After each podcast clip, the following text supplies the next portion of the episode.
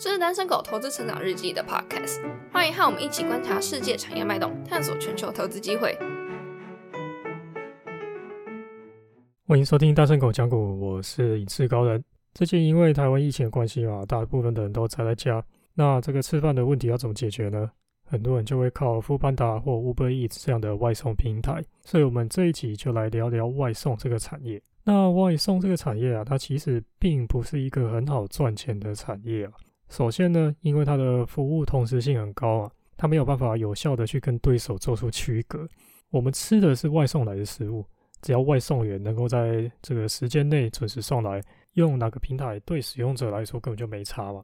所以这样的话，哪家给折扣，我就会更倾向使用哪一家。那顾客对价格相当敏感，所以平台它就不具有定价能力。那另一方面呢，大多数的餐厅可以选择跟 Uber Eats 或富潘达同时合作。那就算它是独家的合作，其实对用户来讲也不一定就真的能够增加多少吸引力。我也不是非吃那一家餐厅不可。第三个呢，外送品质是很难控制的。比如说我最近用外送生鲜嘛，靠，我晚上八点订的，结果送来的是当天过期的，我都已经吃饱了，然后他送当天过期的来，那这时候用户一定觉得很干嘛？而且只能跟外送平台投诉啊！我要骂也只骂得到平台，那些超市啊、量贩店，我根本就骂不到嘛。那这样用户体验差的话，就会影响到用户下次使用的意愿了。那我们看这个外送的商业模式哦，它主要的收入呢是来自于这个订单的抽成嘛。大部分的行情可能是抽二十趴、三十趴左右，那有些比较大的餐厅啊，它可能只抽十五趴。因为这些平台，它想要吸引一些比较有特色、比较知名的餐厅来，就可能会收少一点。那主要成本是什么呢？当然就是这个外送员跑单的成本嘛。那外送员的薪水是一个变动的成本，订单量越大的时候呢，平台要付出的成本就更高。那它是不会有规模效应出来的，意思就是说呢，你多一单就是要多付那些钱。它并不会因为你多一单，所以你要付给外送员的成本就降低。那我们如果去了解外送员的这个薪水呢，它里面还包含了很多呃，比如说趟数奖励啊、个人承受奖励等等。那这又代表说，呃，外送员如果跑越多单呢，外送平台要付更多的钱。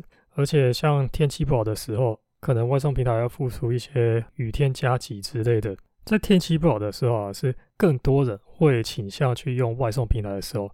那这时候呢？可能有更多单，可是外送员这时候愿意送的的这个意愿反而比较低。如果没有加急的话，如果外送平台不愿意付出这个加急的话，呃，外送员愿意送的就变少啊，客户等的时间又会变多，或者是说在订单多啊、很密集的区域，比如说通常是中午啊、晚上这个时间，订单会忽然大量的涌入。那如果这时候外送员不够的话，客户等待的时间就会变长，那他下次再用的机会又变少。那总体而言呢，外送平台在需求暴增的时候，它为了要有足够的呃外送的能量，那为了维持这个消费者的体验，它反而还必须牺牲自己的获利。大量需求反而造成获利率会变小，这不是一个很好的商业模式。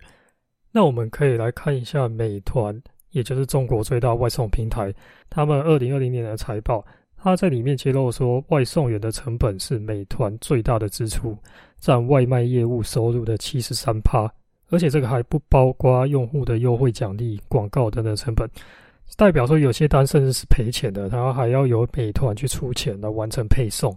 那因为这个商业模式本身，它就是真的很难赚钱，那所以说美团最近它改变了对商家的费率计算方式。它新费率的计算呢，分为技术的服务费，再加上履约的服务费。履约服务费是说，商家订单要配送的距离越长的话，美团收取的履约服务费就会越高。所以未来商家如果想要提供更大的服务范围，那美团就会从商家这边来收更多一点钱，去 cover 外送员送餐距离这个费用。那就连中国最大的外送平台。这个世界上人口最多的地方，最大的外送平台都没有办法赚钱，就可以看出来这个外送它是多么不容易获利的一个生意。那目前大多数外送公司都还没开始赚钱，但的确使用人数啊、消费次数是不断上升的。那这些平台通常都会往成为 Super App 的方向去进行，啊，横向的去拓展业务，增加其他的功能，然后靠其他的业务来赚钱。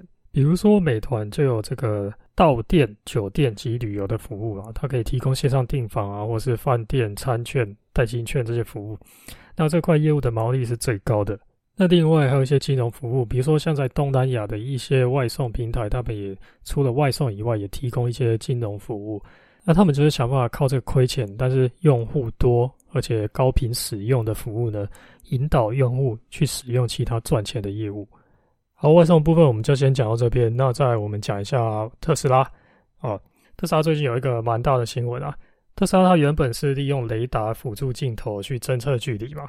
那在特定环境下，比如说雨天啊、浓雾、灰尘 很多的这时候啊，它能够借由雷达侦测环境啊，去取得额外的路况资讯，来维持它的正常驾驶运作。可是，以龙马斯认为啊，Pure Vision 就是完全的纯视觉，它才是通往 Real World AI 唯一的道路。所以特斯拉就宣布啊，那现在 Model 三跟 Y 都不会再采用雷达的装置，而是单独的依靠特 Tesla Vision 这个摄影机的系统。那目前大部分的厂商都是采用这个镜头加上雷达或者是光打混用的来辨识距离啊、速度这些。